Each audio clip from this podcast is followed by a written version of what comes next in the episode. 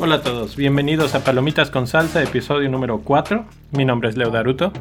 Y yo soy Crisolis. Palomitas con Salsa es un podcast dedicado a los amantes del cine como tú y como yo. Platicamos de los más recientes estrenos de cine y de mucho más. Cris, ¿cómo estás hoy? Bien, bien, pues emocionada por las películas que vamos a discutir. Hoy vamos a hablar de Creed y de Spider-Man Into the Spider-Verse. Es el nombre completo, ¿verdad? No sé cómo sea en español, o así también se llama.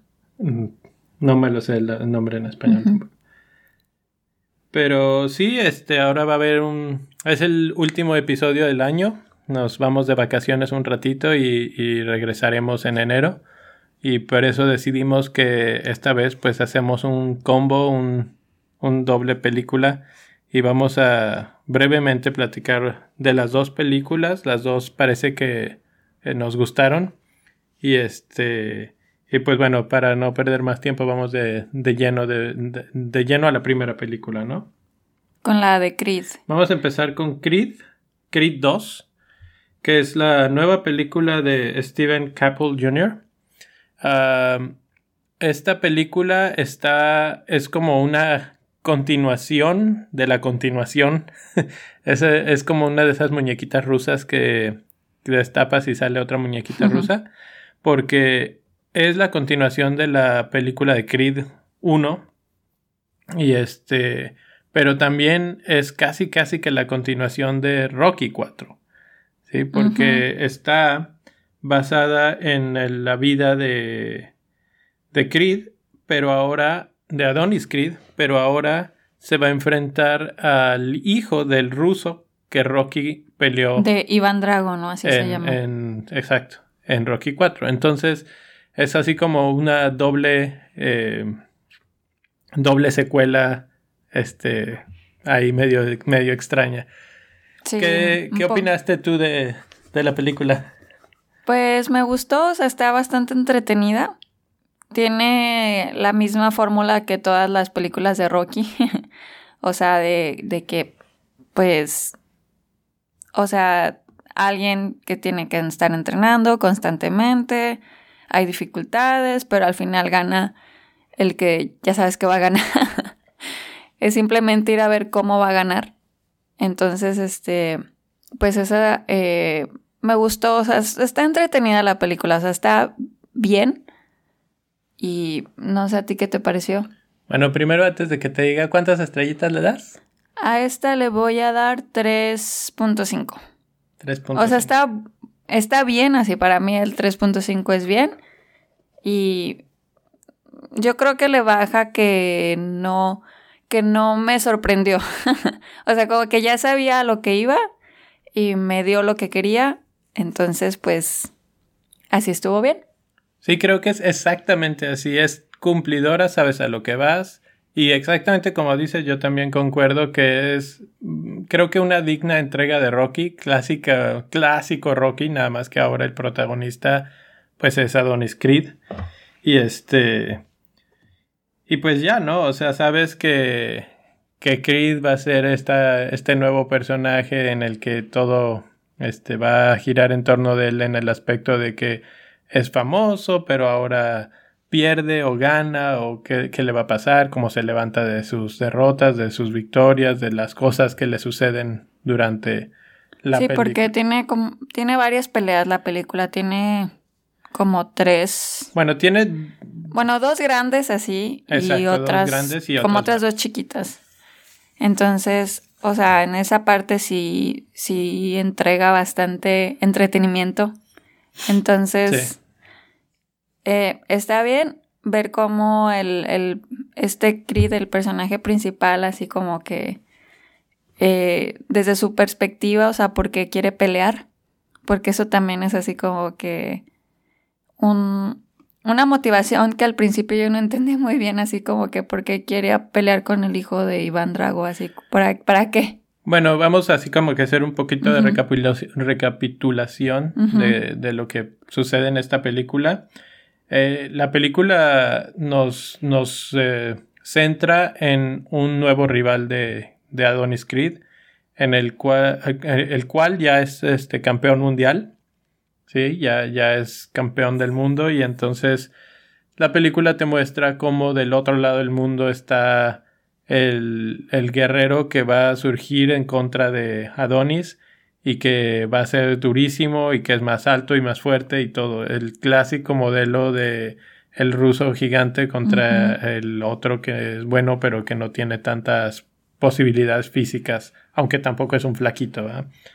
Y de hecho la película arranca con, con la historia de Víctor, Víctor Drago, que es el, el ruso, y básicamente te demuestra que eh, demuele a todos los, los rivales que tiene y te muestra que básicamente lo que sucede después de Rocky 4 cuando Drago pierde es que los rusos lo, lo exilian. Sí, se, divorcia, ¿no? La esposa lo deja. Él termina en Ucrania, la esposa lo deja, eh, Rusia lo exilia, o sea, básicamente pierde, lo pierde todo. Pues tiene un hijo, este, con la todavía esposa, pero, pero es, lo que sucede es que él se va con el hijo y lo entrena, y lo entrena con el puro y único objetivo de la venganza contra Rocky, que en este caso pues es contra el discípulo o el pupilo de, Rocky. Y pues el plot es de vamos a, hacernos súper fuertes y llevar a esta pelea a, al hijo de Creed en este caso. Eh, y entonces, bueno, eso le añade un extra saborcito porque obviamente sabemos que Apollo Creed muere en el ring peleando contra Iván Drago. Entonces, eh, pues ellos le, cantan la pelea ahí a, Adonis. Y Adonis, mm, pues simplemente no se puede, no puede rechazarla. Él, él, siente que él es el campeón y que es casi, casi como que su, la única forma, ese, ese es el clásico concepto que pasan muchas veces en el que todo el mundo dice, no, pues es que está peleando contra puro bulto. Y entonces por eso es que es el campeón, ya gana porque pues le ponen puro maleta, ¿no? Pues sí, pero al principio en esa pelea, o sea, como que se ve muy berrinchudo él. no, pero en la primera, o sea, él... Sí, en la primera, eh, en la primera pelea. O sea, hay dos peleas así. Por eso, pero ya, bueno, brincaste un poquito porque él tiene una pelea, una pelea de campeonato, la gana tranquilamente y se puede pensar que él es este todopoderoso. Sí, o sea, como que bueno, no hay rival que, que, se mida con él en estos momentos, no sé qué. Y en eso aparece de, Drago y, y, le dice, a ver, si muy muy, pues pelea contra mí. Pero la cuestión aquí es que no solo es la pelea, que también es una pelea difícil porque este tipo está este, extremadamente fuerte y físicamente superior altura, alcance, etc. Sino que también está el aspecto emocional de que es el hijo del señor que mató a su papá. Entonces ahí hay una extra carga para eh, Adonis. sí, eso sí lo entiendo nada más que, como ya lo habías mencionado hace rato, eh, el hijo de Iván Drago se llama Víctor. Em, o sea, él se ve que él supera fácil a Adonis.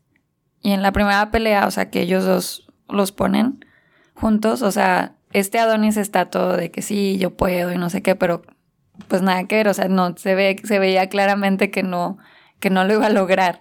Bueno, eso Entonces simplemente lo hace así como para sentirse el muy muy bueno, así es como no, bueno, es que yo no lo veo así. Yo creo que como peleador, como como campeón mundial, pues es casi casi que tu obligación enfrentarte con los mejores. Y si no te enfrentas contra los mejores porque tienes miedo, pues entonces no mereces ser el campeón. Sí. Pero bueno, eso, es un poco ya más de spoilers. Vamos a dejarlo un ratito para los spoilers y hablar un poco más ah, acerca de la película en general. Eh, me gustó la música, por ejemplo. La, otra vez aparece Tessa Thompson. Este sigue su carrera de de cantante. Este. Y hay otras cosas que suceden en la película que añaden y como que aumentan ya el, universo y la vida de ellos como familia, este, su relación con Rocky, etc.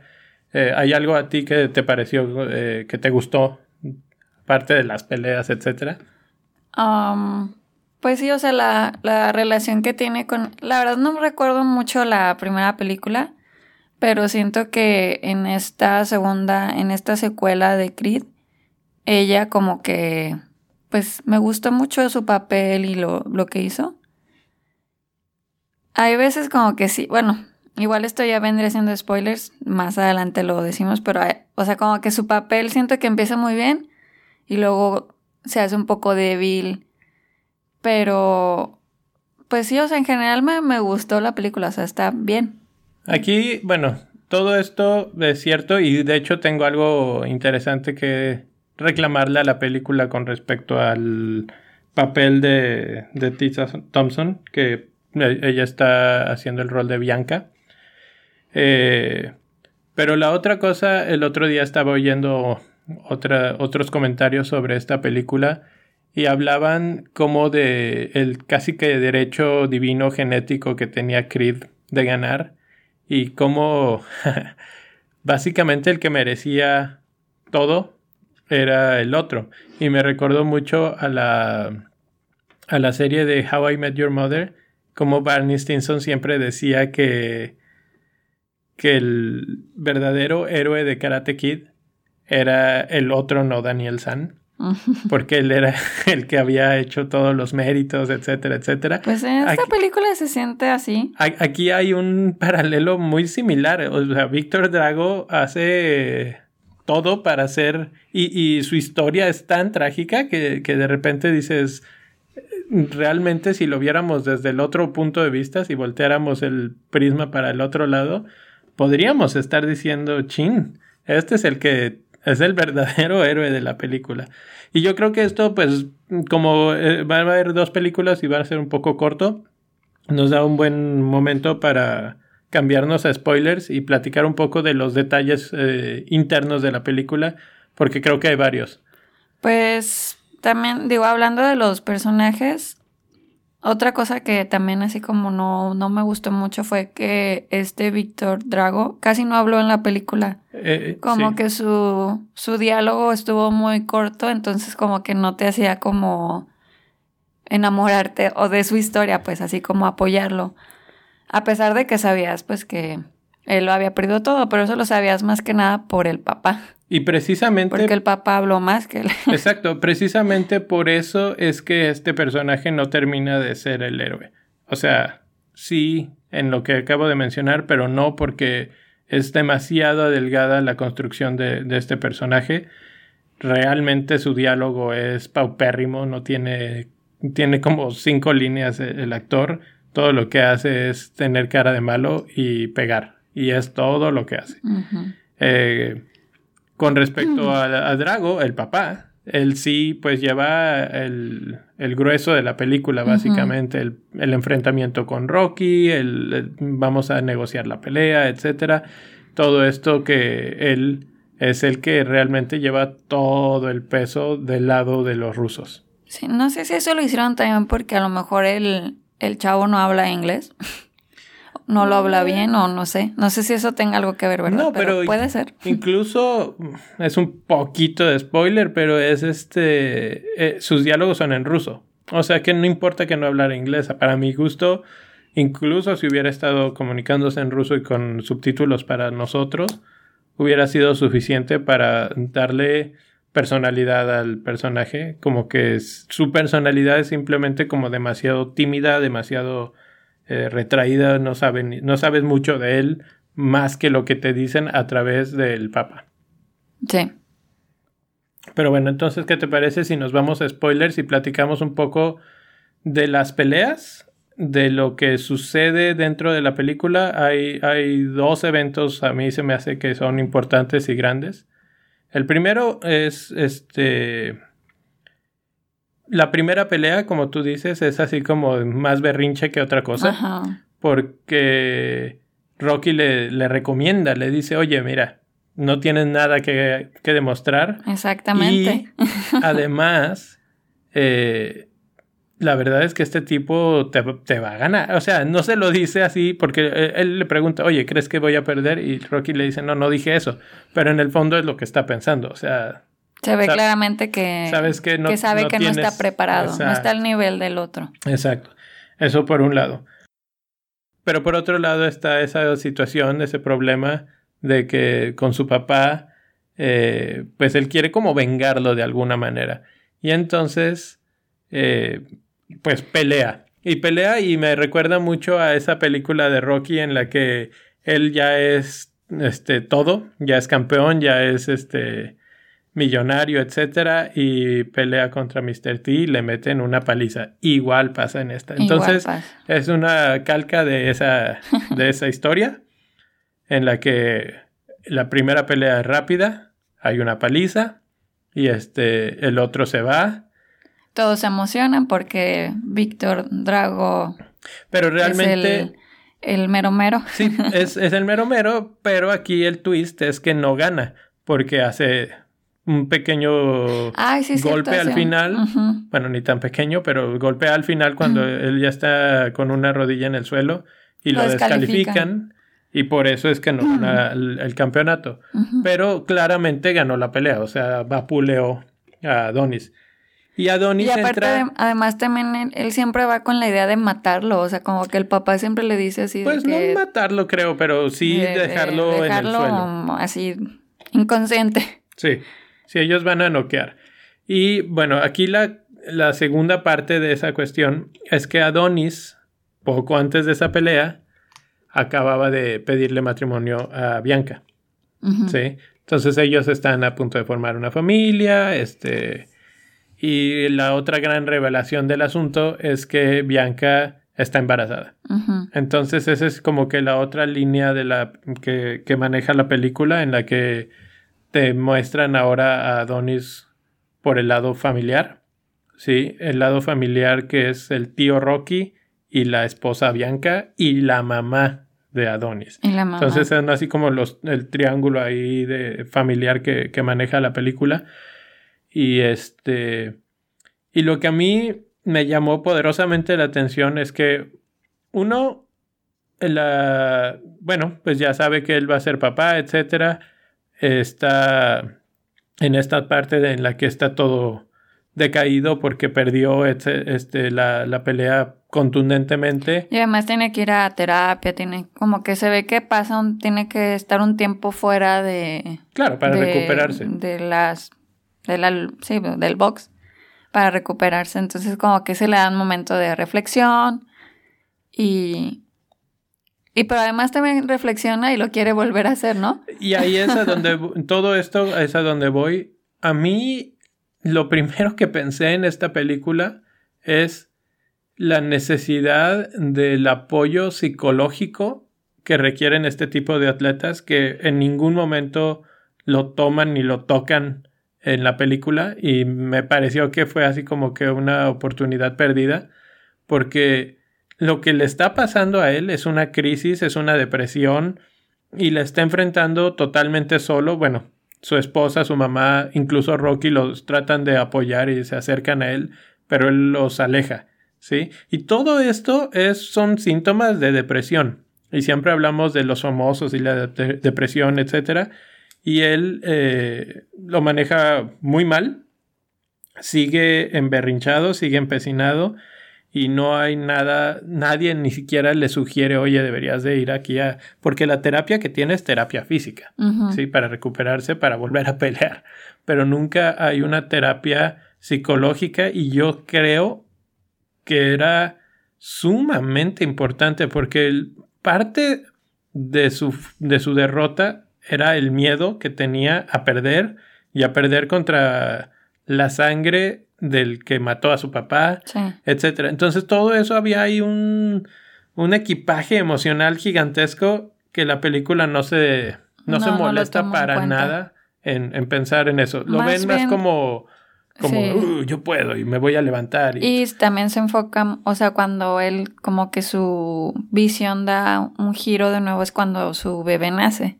Entonces como que a partir de ahí es como que él reflexiona y lo quiere volver a hacer, pero ahora como que de diferente forma, ahora está como inspirado porque ve a su hija y le da la motivación para hacerlo, o sea, como que yo siento que entendió a su papá o no sé. Eh, entonces por eso ahora él, él lo quiere volver a intentar y quiere hacerlo de la manera correcta, o sea, es decir, ahora sí eh, aceptando que no está preparado, entonces va y busca o Rocky lo busca o él va. Bueno, Rocky siempre está ahí y finalmente él acepta, porque Rocky en la primera pelea le dije, le dijo, bueno, si vas a ir, yo, yo no, no cuentes conmigo y yo no te entreno. Y en la segunda, pues se reconcilian. Y, le dice que lo iba a ayudar, ¿no? Y él lo ayuda a entrenar para que pueda. De hecho, esa parte de esa, o sea, esos, ese tiempo de la película en, la que ellos van a entrenar me gusta. Pues sí, es el clásico montaje de que Pero también es la parte, creo, más ridícula de la película. Porque la, va a ir, eh, la segunda pelea va a ser en Rusia. Y van a entrenar al desierto este, ahí en la frontera con México con un montón de. Pues, pues, es, al parecer, el lugar al que van es como una. Todavía son. Es como una cárcel, ¿no? O son presos, algo así era. Parecen presos, pues no sé, son como boxeadores renegados, este, olvidados de la sociedad, ahí todos... Sí, todos rudos. exacto. y, y, es una ridícula, es del tamaño del universo porque van a, entrenar ahí en el calorón del desierto cuando va a ir a pelear a Yo siento que quisieron hacer así como lo opuesto cuando la, la clásica escena que vemos a Rocky corriendo Airo y cantando, bueno, con la música de fondo de Eye of the Tiger, eh, fue en una escena de frío él estaba corriendo y hacía un chorro de frío en Filadelfia. Pues es como que quisieron, siento yo que quisieron hacer así lo, lo mismo, pero...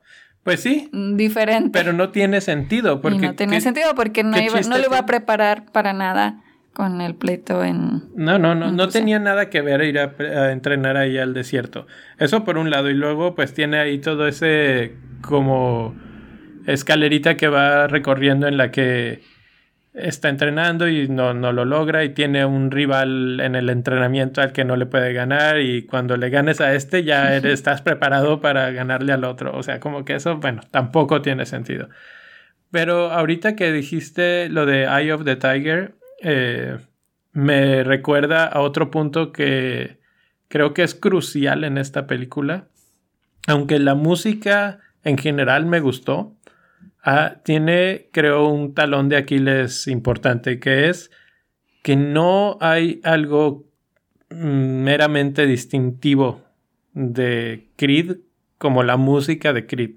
Y me refiero al tema musical particularmente. O sea, en Rocky, cuando él está con el miedo y etcétera, y recupera ese ojo del tigre, entra la, la, la música y tú te emocionas y te prendes así de tan, tan, y tú estás ahí, eso no existe en esta película. Sí, En ningún momento. Incluso en la pelea definitiva, cuando ya están en Rusia y ya están los 18 mil rounds y le pegan y se pega y no sé qué y se levanta, etcétera, ponen la música de Rocky en lugar de una este tema original para Creed y eso a mí se me hizo sumamente interesante que no encontraran aunque sí lo intentan, porque cuando él va saliendo, eh, su esposa canta. Sí, pero eso es diferente. Entonces, pues sí es diferente, pero, o sea, como que sí intentaron poner así como el sello de, de Creed.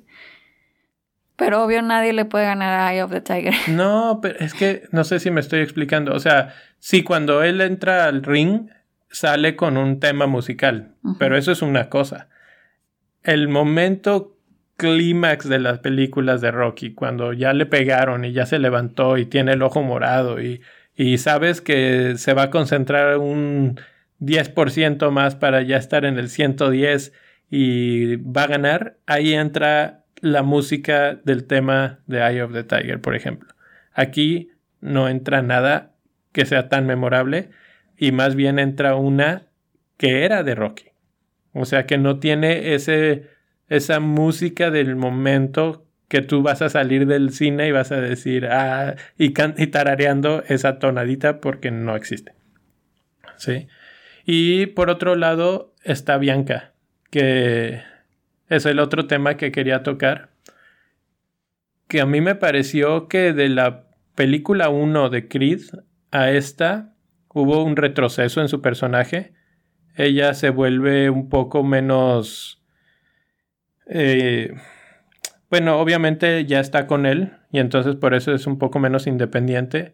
Pero también en la película 1 ella tiene un rol muy fuerte, ella tiene una personalidad muy fuerte, eh, ella tiene sus metas y sus cosas que quiere hacer. Y aquí también, pero eh, siento que fue relegada al clásico rol de esposa, mamá y este el hombro para que el otro llore.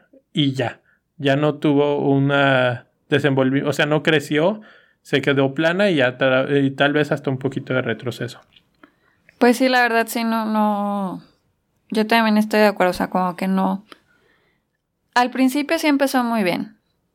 En la película, o sea, como que si dices, wow, esta chava, pues eh, se ve que, que tiene un, un peso en la película.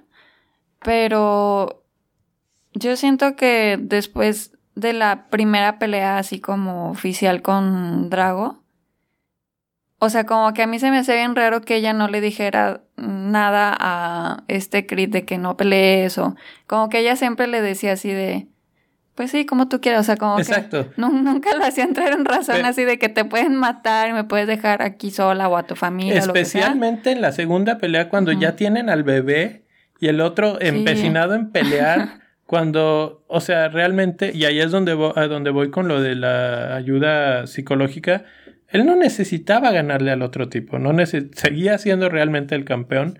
Obviamente ya era más una pelea por su propio ego que por el título o por el deporte o por nada. Y tiene una familia, tiene un bebé chiquito, la vez anterior casi lo matan en el ring también, igual que a su papá a golpes. Entonces, y ella, o sea... Sí, como que la pusieron así de que tú nada más vas a estar ahí para apoyarlo y... Sí, para aplaudirle lo que haga. Entonces sí, como que eso no... Yo creo que es un Yo siento que le faltó como más contra, contrapeso a, a, su personaje. Pero a lo mejor también si hacían eso se iba a alargar la película o no sé. No sé, bueno, es, es así la cuestión de que el personaje no ofreció esa personalidad que sí se le veía en la 1. Otra cosa que también me gustó de la película es eh, los golpes. Porque. La coreografía. pues no sé, se dice coreografía, no sé. Pero cuando están eh, peleando, hay tomas en cámara lenta que se ve, o sea, no sé de cómo las hayan hecho, pero, o sea, sí les dan un golpe en la cara y se ve así como, o sea, se ve toda la cara así de, uh, o sea, moviéndose. Y según yo estaba, eh, escuché una entrevista con el que hace de el hijo de Iván Drago, no sé cómo se llama, no sé cómo se llama en la vida real, pero dice que sí les daban golpes de verdad, o sea, obviamente no así fuertes. Es Florian Montó, el, actor que hace el Big Nasty Montó. O sea, no les daban golpes así fuertes, pero que sí eran golpes para que se viera así la, el movimiento.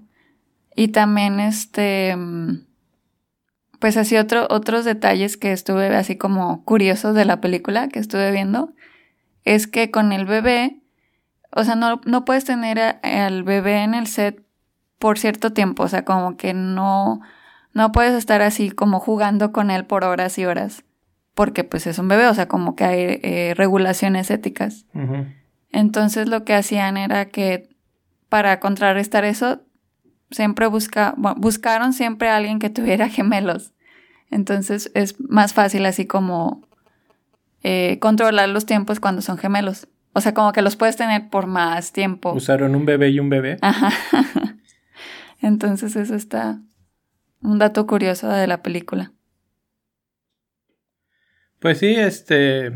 Um, yo creo que ya para cerrar, me gustó, como dices, el diseño de imagen eh, la, parte de la dirección en las peleas, cómo sigue la acción de la pelea, está muy, muy buena. Y me gustó también mucho las entradas a las peleas. Este, el diseño de imagen en esas entradas es muy buena, espectacular, especialmente cuando la, la parte en la que Bianca sale cantando. todo eso es espectacular. y aparte que es una película que no decepciona, o sea, si ya sabes a lo que vas. Sí, no. O sea, vas a, vas a salir satisfecho porque vas a ver peleas, este, emoción y todo, o sea, entonces yo creo que... Sí, es recomendable. Es recomendable, ajá. Ir a verla para lo, el show que ya sabes a lo que vas a ver y ya sabes quién va a ganar, obviamente. Vas a ver Rocky otra vez y Rocky, siempre ha sido un... Entretenido. Exacto, una garantía de entretenimiento y Aunque jamás nada como las de Rocky, yo digo que... Sigue sin llegarles. Yo creo que Yo creo especialmente esta de Rocky 4, o sea, como la secuela, o sea, esta de Creed que es la secuela de Rocky 4. Yo creo que esa película estuvo buenísima. Yo creo que no le queda mucho de ver, pero todavía no le llega ni siquiera a la primera de Creed. Creo que es incluso un poquito mejor Creed 1, pero no está tan lejos. Y con eso, pues yo creo que terminamos con un este pulgar arriba y yo le doy tres estrellitas a esta película. Está suficientemente buena para recomendársela a todos ustedes. Ahora vamos a platicar un poquito de la segunda película, que es la de Spider-Man Into the Spider-Verse, que yo quiero empezar diciendo que me encantó. Eh, así como full disclosure, eh, yo soy fan de Spider-Man, pero no fan de leer cómics, etcétera, etcétera. Simplemente las historias desde las caricaturas cuando era niño, etcétera, siempre me han gustado. Y las películas en general no han sido de mi desagrado en total. Pero, y aquí es así como un riesgo que voy a tomar, creo que esta es probablemente la mejor película de Spider-Man que he visto. Pues yo la verdad soy menos fan. o sea, me gustan mucho las películas de los superhéroes, me gusta su, eh, perdón, Spider-Man y todo. No sé mucho así como de, de los universos y todo eso, pero de las que he visto, la verdad esta es muy buena. Es muy, muy buena. Y... Mm, bueno, déjame platicar un poquito de, qué, de qué es la, la película. Esta película trata sobre la vida de Miles Morales, que es uno de los muchos Spider-Mans que han existido. Y básicamente utilizan un recurso de multiversos, múltiples universos, en el que existe él, existe Peter Parker y existen otros Spider-Mans. Y entonces va a haber un momento en el que es un equipo de Spider-Mans eh, o Spider-Man eh, peleando por un mismo objetivo. Y a mí lo que me pareció extraordinario de esta película, aparte de que, bueno, hay muchas cosas. El guion me pareció muy bien. Está, está muy bien escrito, está muy bien llevada la historia siento que todos tienen su momento de, de gloria, digamos. La animación es, es digna de ponerse de pie y aplaudir. Creo, para mí, que es la mejor película animada de 2018. Y tengo ahí un poquito de conflicto porque también la de Isle of Dogs es muy buena. La isla de perros. La isla de perros o isla de los perros, no sé cómo la tradujeron. Pero esa también es muy buena. Pero creo que esta está un poquito arriba. O sea que para mí es la candidata número uno a ganar los premios de mejor animación de este año. Sí, la verdad que sí, eh, yo también concuerdo. Tiene muy buena animación, los colores, está así como la forma en la que está plasmado, o sea, porque está contada, bueno, esto sería spoiler, no sé. No, no creo, ¿verdad? Que está contada tipo cómic. No, de hecho, no, para nada. Es este. Siento que esto es lo más cercano que podemos tener a un cómic en movimiento. Ajá, sí se siente como un cómic en movimiento, así como que. No sé, está. Eso, eso yo creo que es lo que más me gustó de la película, así como. Pues ver cómo un, un cómic se transforma en, en pues no sé, en palabras o en voz, no sé cómo. De hecho, hay una. ¿Cómo decirlo? Tú sabes cuando empiezan las películas de Marvel que siempre hay este.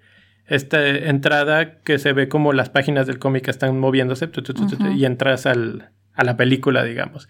Aquí casi, casi que entras a las páginas y te sigues en las páginas. Y así se siente, obviamente, el diseño de imagen de cómo está la animación hecha está pensada así. También hay así como que ciertos momentos en los que se ve como si se cortara un cuadro o se brincara en un cuadro. Y eso hace también un poco ese efecto. También que pongan diferentes cuadros en una misma imagen. Ajá. Eso también da ese efecto de, cómic. Los, los globos de, diálogo. Este, incluso cuando, no sé, cuando hay un golpe y sale una palabra al lado que dice pow o click o cosas así, todas esas cosas están ahí. Y bueno, obviamente está ayudado porque es una, animación, es una caricatura, entonces eso pues ayuda a que funcione bien.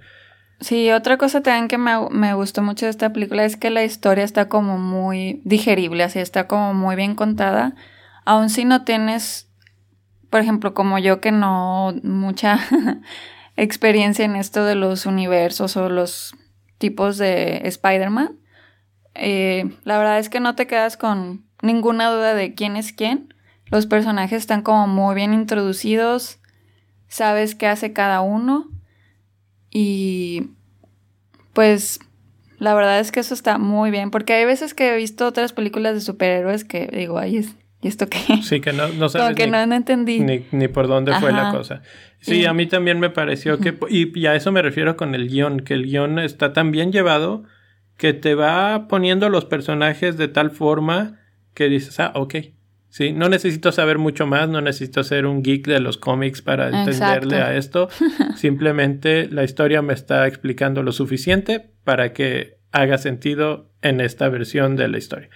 Y Finalmente creo que lo otro que me encantó fue la música. De hecho, lo primero que salí diciendo del cine fue tengo que buscar el soundtrack de, esta, de esta película. Porque no so, la, la, música es muy estilo hip hop, etcétera, pero también tiene como una mezcla de todo un poco. Y eso es algo de lo que refleja en sí en general la película. Tiene una mezcla de todo un poco. Está este desde el asunto este de los grafitis y el hip hop, etcétera, hasta que Miles es un niño de un papá negro y una, una mamá latina. Entonces es así como multirracial, muy inclusivo, etcétera. Y todo esto en conjunto, pues la hace muy rica a la película. Sí, también los villanos son muy buenos, están así como que nunca... Es que, por ejemplo, yo siempre las quejas que he tenido de otras películas de superhéroes es que los villanos no son tan malos como, como quisiera. Y esta película, la verdad es que los villanos dieron lo que esperaba y pues eso enriquece muchísimo a la película porque está Kingpin, está Doctor Octopus. Ajá. ¿Y quién más está? Pues sale el Prowler. Ajá. Eh, sale la Escorpión. Hay, varias apariciones. Hay varios, hay varios. Y lo que sí es cierto es que ninguno se queda corto. O sea, a todos les queda el papel suficiente y dices, ah, este villano tiene sentido me dio lo que esperaba como villano. Pero, fácil, pero básicamente, y por ejemplo pienso en Venom, que es la otra entrega de, las, de Sony de superhéroes de este año, y ahí había un villano de risa, ¿sí? Aquí los villanos todos tienen una motivación que no es simplemente ser malo malote y ya, sino que hay algo detrás, hay... Exacto. sí, o sea, también está muy bien contada la historia de los villanos, o sea, de verdad que Está muy creativa la película porque dan el, el mensaje que quieren transmitir. O sea, realmente sí te, te llega un mensaje. Los buenos y los malos, sabes quiénes son cada uno y entiendes y te caen bien hasta los, o sea, todos. Y y en este caso, creo que tú, no sé por qué tengo el presentimiento de que tu favorito es el Kingpin. Sí, yo salí amando al Kingpin. Tanto me encantó eh, la animación. Esta sí es una. Bueno, yo la única referencia que tenía del Kingpin, así como de verlo en. en pues sí, no sé, en fotografía o no sé, es el de Daredevil. Y este es otro Kingpin que, que conocí y pues también me gustó mucho, o sea, realmente les quedó súper bien, súper bien, súper bien. Me encantó. Sí, la verdad es que es una buena representación. Se ve muy fuerte, se ve muy eh, decidido, malo, etcétera. Eh, todo. Entonces, por ese lado, pues tiene todos esos elementos, más aparte la, el, lo otro que hace esta película, que es pues interesante, digamos, es que ya llevamos como chorrocientas mil películas de Spider-Man. Y si saliera otra, pues ahí vamos de nuevo con la nueva historia del nuevo origen, etcétera, etcétera. Y sí, esta es una historia de origen también, el origen del Spider-Man de Miles Morales, pero la manejan de tal forma que es como que el clásico fresh take. Volvemos a empezar de cero, pero de una forma muy nueva, muy fresca. Viéndola sí toman ciertas eh, cosas de otras películas de Spider-Man, ¿no? Ah, no, bueno, hay un montón de easter eggs de otras películas, pero lo que hace pero es la historia está muy creativa, original, es, es que es original, es diferente, porque ya no estamos viendo la historia de Peter Parker que nos hemos aventado chorrocientas mil veces, y eso es lo que Ya no es esa explicación clásica, ahora es otra, otra vertiente. de hecho, es, es muy divertido que cuando él conoce a Peter Parker, porque pues el Miles, Morales y Peter Parker están en el mismo universo y Peter Parker existe como, como Spider-Man, pero hay un momento en el que le dice, ok, vamos a recapitular. Y te cuentan la historia del clásico Spider-Man en, no sé, en un minuto o en unos segundos y ya dices, ah, ok, estamos en, en este, en el mismo, en la misma página, ¿sí? Pero cada que aparecen los otros personajes de Spider-Man, te vuelven a contar su propio origen en los mismos 30 segundos, etc. Y es, y es gracioso. Todo, la película también está llena de estos detalles graciosos. Que hasta el este, Spider-Ham tiene su origen y que, o sea... Eh, bueno, es eh, que salen, este... Bueno, sí ¿Cuáles son los cinco? Eh, es que son cinco Spider-Mans que salen. Está el de, el de Peter Parker, que es el clásico, pero eh, hay... Eh, bueno, creo que esto ya podría ser un poco de spoilers, porque, porque tiene que ver con la trama. Entonces, vamos a dejar aquí algún otro comentario que... Pues, general de la película que, Pues que siento que esta película como es animada, eh, pueden hacer más cosas. O sea, como que creo que eso también estuvo bueno, como ya no había personas, eh, en carne viva y son puras animaciones como que eso hace que esta película de más eh, y quedes como muy satisfecho, o sea, porque hay muchas interacciones que tal vez si la quisieran hacer así como en vida real, uff, no sé cuánto les tomaría hacer algo parecido a esta película con actores reales. Sí, no. Entonces, es una ventaja de es una, es una gran ventaja que, eh, que esté en animación. Y pues nada, me gusta mucho. bueno, vamos a spoilers entonces para platicar un poco ya más a, fondo de los personajes, etcétera, y de lo que sucede dentro de la película. Hay cinco Spider-Mans, entonces cuentas tú. Pero bueno, vamos a empezar por el Spider-Man 1, que es Peter Parker, que es el Spider-Man güerito, vamos a llamarlo así. Y este muere en la película. Entonces hay este algo ahí interesante que por primera vez ves a Spider-Man caer a manos del Kingpin, de hecho. Y este y poco antes de eso él conoce a Miles Morales y básicamente le pasa la responsabilidad de terminar la misión. Y este Miles apenas acababa de pues de obtener sus poderes y de descubrir que podía hacer cosas, pero no sabían más nada, ¿no? Y de hecho le estaba como diciendo, ayúdame y dime cómo hacerle, y boom, que lo matan. Luego, lo que está haciendo el Kingpin es eh, abrir un portal eh, con un colisionador de eh, hadrones, yo creo. Y y lo que él quiere es revivir o traer de otras dimensiones a su familia, a Vanessa y su hijo, porque se murieron. Y entonces, e, ese es su objetivo. Entonces, a eso me refiero. No es que esté haciendo una cosa de villano, de malo, malote. Realmente su objetivo no es hacer el mal. Él, obviamente, lo que no hace es medir las consecuencias, pero eso pasa. Y además, la forma en la que murieron, según se entiende la película, es gracias. Es, fue por su culpa, porque él estaba como. Eh, o sea, está la escena de que él está a punto de matar a alguien y entran Vanessa y su hijo al ah, cuarto. Spider-Man, ¿no? No sé, si no me acuerdo. Yo nada más vi que agarró a alguien y lo está ahorcando. y lo ven y ella le dice de que ya, ya no haga, ¿por qué lo sigues haciendo? Y se va corriendo ella con su hijo y se mueren en el, en el, en el metro, ¿no? Ajá. Chocan y se Chocan mueren. y se mueren. Entonces, su motivación es traerlos de regreso. Y en, en, el, en el Inter, en lo que está intentando todo esto, pues Spider-Man está ahí, entra en este chorro de energía en el que se abren puertas multidimensionales y eso trae a otros Spider-Mans de otras dimensiones al mundo, de Miles Morales. Y entonces aparece otro Peter Parker, es eh, Peter B. Parker.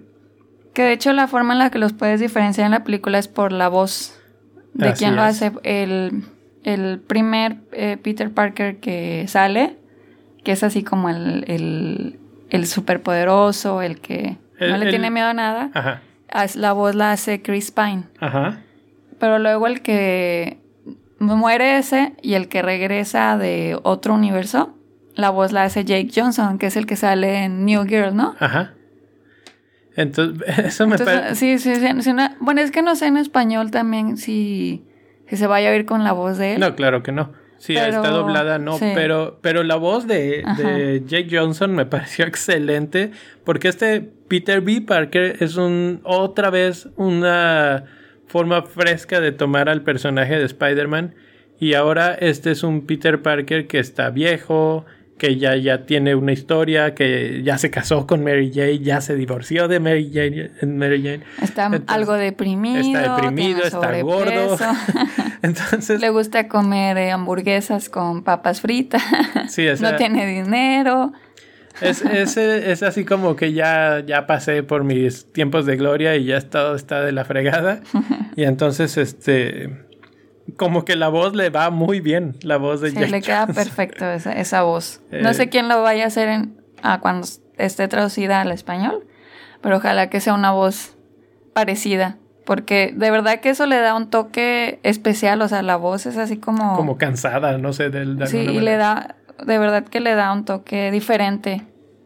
Entonces es muy importante quién, hace los doblajes. Sí, en el caso de Miles Morales es uh, Shamik Moore, que también me parece que lo hace muy, bien, muy bien. Este, ese personaje es de esos clásicos, e, es un teenager y te da un poco de miedo ahí de que ah, va a ser la clásica historia del teenager que se quiere probar, quiere probar a sí mismo y no sé qué, y, todos están en contra de él. Pero no, la verdad es que es un personaje muy centrado, muy este.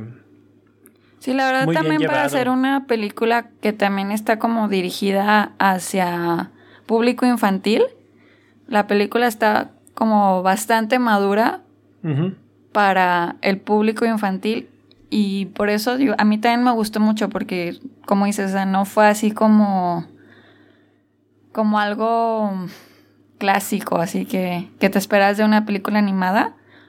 Eh, fue algo que, que realmente me sorprendió. Luego también, ¿quiénes son los otros? Eh, Spider-Woman. Está Gwen, Gwen Stacy, que es Spider-Wen.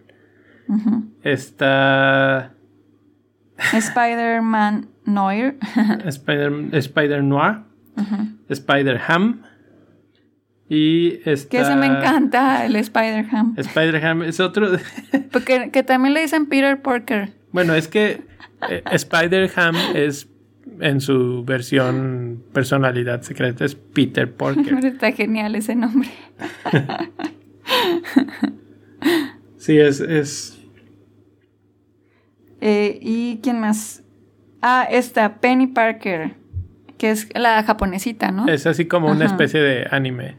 Una especie de anime, también está genial. Pues que todos tienen esa personalidad así muy diferentes uno del otro. El Spider Noir este es Nicolas Cage y lo hace también excelente, en la, en la voz, este, como que se toma muy en serio a él mismo. Y él viene como del, de los 20, ¿no? De los 50, 20, no sé, no, no, no puse mucha atención.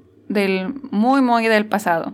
Entonces la forma en la que habla y se expresa y los chistes que hacen con él es así como que, ay, ¿cómo funciona esto? O sea, cosas que obviamente en, en esas fechas pasadas no existían y que ahora en este momento actual tenemos, por ejemplo, hacen la broma del cubo de Rubik.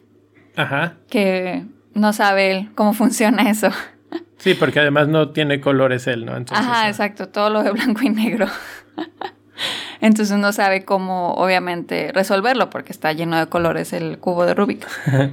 Pero entonces, o sea, la verdad que está chistosa, está muy, muy divertida. Y... Mm, ¿Quién más? Yo creo, esos ya son todos, ¿no? Esos son los personajes de Spider-Man principales, pero hay otro personaje que también me gustó mucho, que es el de la tía May. Ah, sí. Que hace una especie de... La verdad ya me sorprendió. Sí. Es así como una especie de Alfred, porque hay un punto en la película en la que ellos van a visitarla y, y ella les, dije, les dice así como, I got it. Y, va al, al, shed atrás de la casa, abre la puertita y es así como una eh, Spider Cave, una cosa así en la que tiene eh, la, la, el... Pero además ella todo empoderado, o sea, la verdad es que en otras películas de eh, con actores pues siempre se le ve así como que medio sumisa, medio como que no habla mucho, no sé. Bueno, así yo la he visto. Sí, como que siempre es la, damisela en peligro y que la tienes que salvar. Y aquí y es. Y aquí es al contrario, o sea, ella es así como que ya. Es una mujer fuerte, sí. Es una mujer fuerte, ella los ayuda, les da trajes y les da ideas. Entonces también eso está súper original. así es. Y bueno, ya finalmente está el otro personaje que, bueno, hay dos personajes más que están más relacionados con la vida de Miles Morales. El primero es su papá y el segundo es su tío. Eh, los dos pues juegan un papel fundamental, yo, yo diría, en la, en la historia. El papá es como ese, es un policía, es una persona rígida, le, le exige mucho y Miles pues trata de cumplir con él hasta donde puede, ¿no? Y por el otro lado, el tío es como que muy flexible, lo, lo consiente con, cosas, etcétera. Y este. Y entonces el niño obviamente siente mucha afinidad por el tío. Que también me encanta cómo habla el tío, así como todo. Relax, man. Así como la voz también le queda excelente al que. Ese es el. Me acuerdo de él en Luke Cage. Según yo, es ese personaje. Sí, sí es, sí es. Es, es Amali, sí. Es, ajá le quedó genial también el, papel, o sea, cómo habla y todo. Esto están muy bien también escogidos las, las voces. El casting es excelente. Y entonces, bueno, continuando un poco con la línea de historia de la, de la película, eh, Miles, pues, obtiene sus poderes. El Spider-Man original, digamos, se muere enfrente de él, que esto es... Eh, está de acuerdo con lo que pasa en los cómics en el que en donde existe Miles Morales Peter Parker ha muerto. Y luego llega el Peter B. Parker a ser su mentor este pero un mentor cansado que no quiere nada ya que al final lo termina guiando y a su manera. A su manera y todo eso también es lo, está divertido que es a su manera o sea no es el clásico así de de que soy el mejor ejemplo sino que le llega por otros lados. Sí, y, como que poco a poco lo va tomando más en serio el rol, así como que vamos a hacerlo y vamos a hacerlo y vamos a hacerlo. Y este... Y entonces, pues poco a poco ir controlando sus, sus nuevos poderes, que además hay que decir que Miles tiene poderes diferentes a los, a los normales Spider-Man, aparte de la, de la araña y de poder caminar en las paredes, etcétera, puede hacerse invisible y tiene un poder como de electricidad. Entonces, este, pero no los puede, al principio, no los puede controlar a, su antojo. Entonces ese es como el reto que él tiene que superar para convertirse en un verdadero Spider-Man, casi casi, ¿no? Hay una parte que, va un poco de la mano con esto, que bueno, es así como un clásico fan favorite, que es que salga Stan Lee, el cameo de Stan Lee, y que cuando muere Peter Parker, mucha gente compra su máscara de Spider-Man y ah, va a la plaza donde está hablando Mary J y está diciendo que pues que todos este pueden usar la máscara, que eh, Spider-Man sigue vivo, etcétera, en, en, los corazones del pueblo. Y, y, cuando Stan Lee le da la, el traje a, la, a Miles, le dice, pero este me va a quedar. Y que le contesta, eventualmente a todos nos queda, a todos les queda. Y eso estuvo así como que excelente, así como vas a crecer al tamaño correcto para poder ser Spider-Man, ¿no? Y luego cuando Mary J está hablando de que todos somos, todos podemos llevar la máscara, y él dice, me está, está hablando de mí. Y el de al lado le dice, ah, no creo que esté. Pero, o sea, todos esos... Sí, esos ah, mensajes... Eh, el eh, mensaje general que yo tomo de eso es como que la democratización de Spider-Man, el aspecto de que todos pueden ser Spider-Man y bueno, aquí lo muestran que hasta el, el Spider-Ham puede ser Spider-Man, el niño latino negrito puede ser Spider-Man, el Spider-Man viejo puede ser Spider-Man, todos pueden ser Spider-Man. Sí, el, mensaje está excelente. Y también el otro mensaje que es la relación con su papá, que como mencionabas, el, o sea, el papá es muy estricto, etc. Pero también en la película, en algún punto, nos enteramos que el tío, o sea, el hermano del papá, es parte de, de los malos.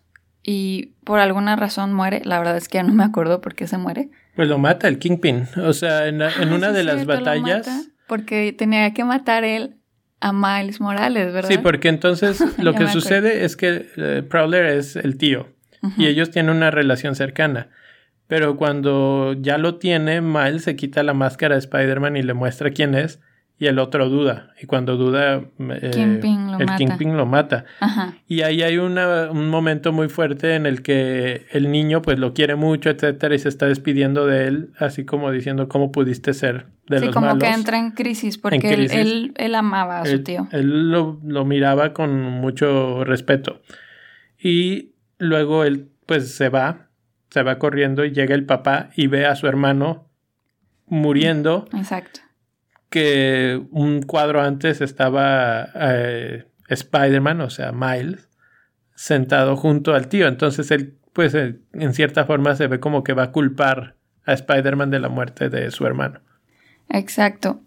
Pero lo que yo quería ah, llegar con esta escena es que, o sea, para este punto la película te lleva a que Miles, Miles Morales está dudando de sus capacidades para ser Spider-Man, etcétera entonces, con esto de que no puede mm, hacerse invisible cada que él quiere, ¿verdad? O sea, no lo puede controlar todavía. Entonces, después de la muerte de su tío y que su papá se entera que se murió el tío, como que eso le tocó eh, el corazón. Entonces él va y busca a su hijo y le dice que, que lo quiere, que él confía mucho en él, que él puede ser lo que él quiera hacer y que lo que sea que sea, lo va a hacer muy bien. Entonces, esas palabras son las que necesitaba escuchar Miles Morales. Entonces, a partir de ahí, se desarrolla ahora sí como esta ya segunda parte de que vamos a ver a este nuevo Spider-Man controlando todas sus habilidades y capacidades para derrotar a los malos. Entonces eso se me hace Sí, estuvo. Estuvo muy. es un gran mensaje, la verdad. O sea, ahí es donde como, como que cierra ya todo este, este aspecto del mensaje, etcétera. Y por eso es que siento que la película está muy bien llevada, porque en todos los aspectos cierra muy bien, termina muy bien. Eh, todo y va a una velocidad. Se propone. Correcto, o sea, no se siente muy rápida. Digo, tal vez esta es alguna crítica que yo a lo mejor es mínima, pero esta parte en la que él, en la que pasa él de ser alguien que no confía en sus capacidades, a ser el Spider-Man que derrota a Kingpin, o sea, como que sí pasa muy, muy rápido. O sea, esa parte sí es así como que dices, wow. O sea, de la nada ya estás derrotando a Kingpin. Pero fuera de eso, la verdad, va muy bien. O sea, no, no sientes así que te vaya aborazando o que vaya muy lenta. Entonces todo llega en el momento que tiene que llegar y, y cae en el lugar que tiene que caer.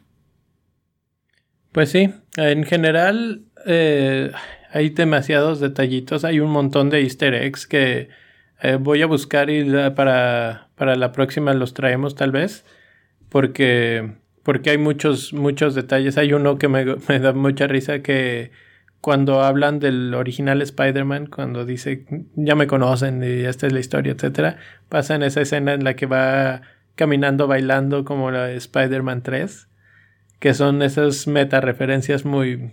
Pues hay, hay un montón de esas y bastantes graciosas. Entonces, este. Por ese lado, muy bien. Por el lado de la animación, muy bien. Por el lado de la historia, muy bien por el lado de la diversidad, muy bien. Entonces esta película para mí se lleva 4.5 estrellas, de las mejores que he visto. ¿4.5? 4.5. Yo pensé que le ibas a dar 5. eh, pues está muy cerca del 5, pero, pero me las voy a reservar. ¿Por qué bajó el punto 5? No, no, no tengo una específica, una razón específica así que diga, ah, porque esto. Mm. Pero simplemente, bueno, pues, creo que de repente hay unas que merecen más esa distinción de excelencia. Yo también le doy 4.5 estrellas. Y bueno, creo que con eso vamos a cerrar nuestra... Nuestros podcasts del año. Nuestros podcasts del año. Eh, felices fiestas. Que la pasen muy bien. Vayan a ver Spider-Man. Vayan a ver Spider-Man, vayan a ver Creed. Vayan a ver las otras películas de las que hemos estado platicando. Y... También otra película que vimos, bueno, que les recomiendo es la de Ralph. Uh, Rex, eh, de Internet. Ajá, Ralph Breaks the Internet. Sí. Esa no pudimos hacer un podcast, pero bueno. Eh, está muy buena. Vayan a verla. O sea, está entretenida también. Está linda para ir a verlas con sus, con sus hijos, si tienen. Sí, sí, es otra buena película, otra buena entrega de Disney. Eh, y pues finalmente suscríbanse, denos cinco estrellas, pongan comentarios en, el, en la plataforma en la que nos estén descargando, ya sea iTunes o Google Play. Y pues mándenos los comentarios a Salsa Palomitas en Twitter para que podamos platicar y nos digan todo lo que quieran oír o lo que quieran discutir con nosotros. Y aquí estamos para, para platicar con ustedes.